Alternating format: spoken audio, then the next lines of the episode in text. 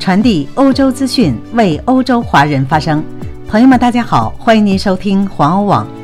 今天是二零二一年一月二十四号，星期日，农历腊月十二。我是主播千惠，一起来看一看今天欧洲发生了哪些大事。加拿大华裔大毒枭荷兰落网，有“亚洲毒王”之称的谢之乐，星期五在荷兰史基普机场落网。谢之乐在荷兰转机，意图返回加拿大。但是，国际刑警自2019年就已经对他发出了通缉令。谢之乐现年57岁，原籍中国广东，80年代移民加拿大，是华裔加拿大籍人，领导着一个庞大的毒品集团。据说近年多往返台湾、澳门和香港。他绰号“三哥”，涉嫌经营的贩毒集团代号叫“公司”。荷兰警方二十三号表示，他们在澳大利亚警方要求下，在阿姆斯特丹机场逮捕了谢之乐。逮捕过程中，谢之乐并没有反抗。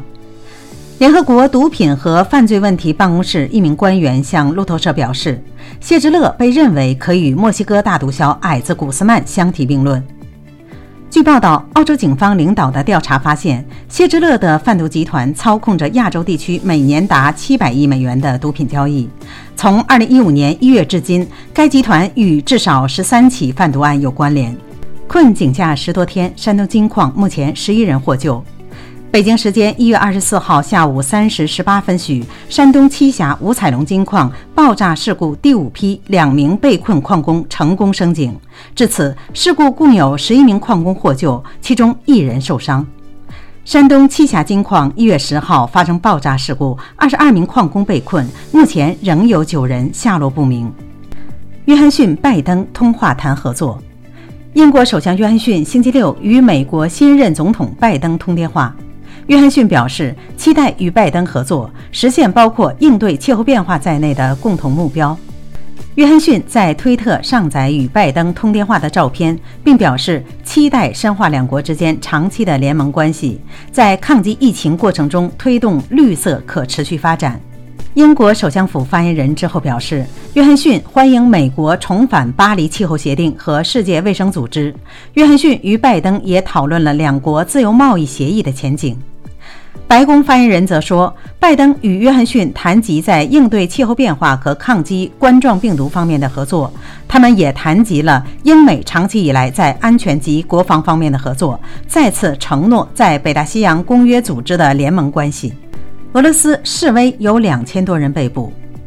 俄罗斯数万民众响应反对派号召，昨天在全国多个城市上街游行，声援被扣押的反对派领袖纳瓦尔尼。法新社报道，有超过两千四百人被逮捕。欧盟外交与安全政策高级代表博雷利对俄罗斯当局大规模逮捕示威者表示遗憾，并要求立即释放纳瓦尔尼。欧盟将开会讨论下一步行动。欧洲理事会主席米歇尔此前与俄罗斯总统普京通电话，要求立即释放反对派领袖纳瓦尔尼，并表示欧盟对纳瓦尔尼境况的极度关切。荷兰七十五年后再次实施宵禁。荷兰昨天晚上到今早凌晨再次实施宵禁，这是自七十五年来首次，却是为了应对新冠病毒疫情。荷兰的宵禁从晚上九点开始，到凌晨四点三十分结束，一直到二月十号为止。宵禁的第一天，各地都有一些零星的违规和犯罪个案。在 U.R.K，有人放火企图烧毁病毒检测点，毁坏警车。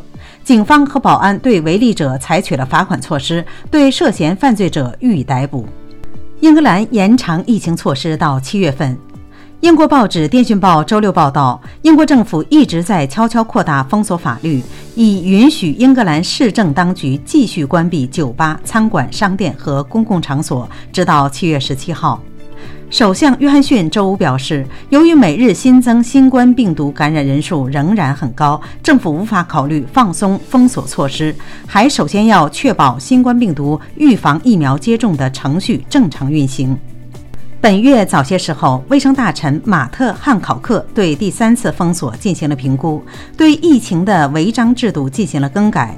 该法规仅在英格兰适用，原定于上周到期，但现在已延长到七月十七号。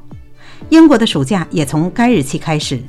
英国人在星期三创下了因为新冠病毒死亡的新纪录，在二十四小时内有一千八百二十人死于新冠肺炎。约翰逊称是一个可怕的数字。英国是受疫情影响最严重的欧洲国家，新冠肺炎死亡总数目前正迅速上升到十万人。迄今为止，已有超过三百六十万英国人感染了新冠病毒。西班牙总参谋长因被批评插队接种新冠疫苗而辞职。路透社报道，西班牙国防参谋长比利亚罗亚于当地时间二十三号星期六辞职。此前有报道指出，比利亚罗亚因违反规定插队接种新冠疫苗，在西班牙引起众怒。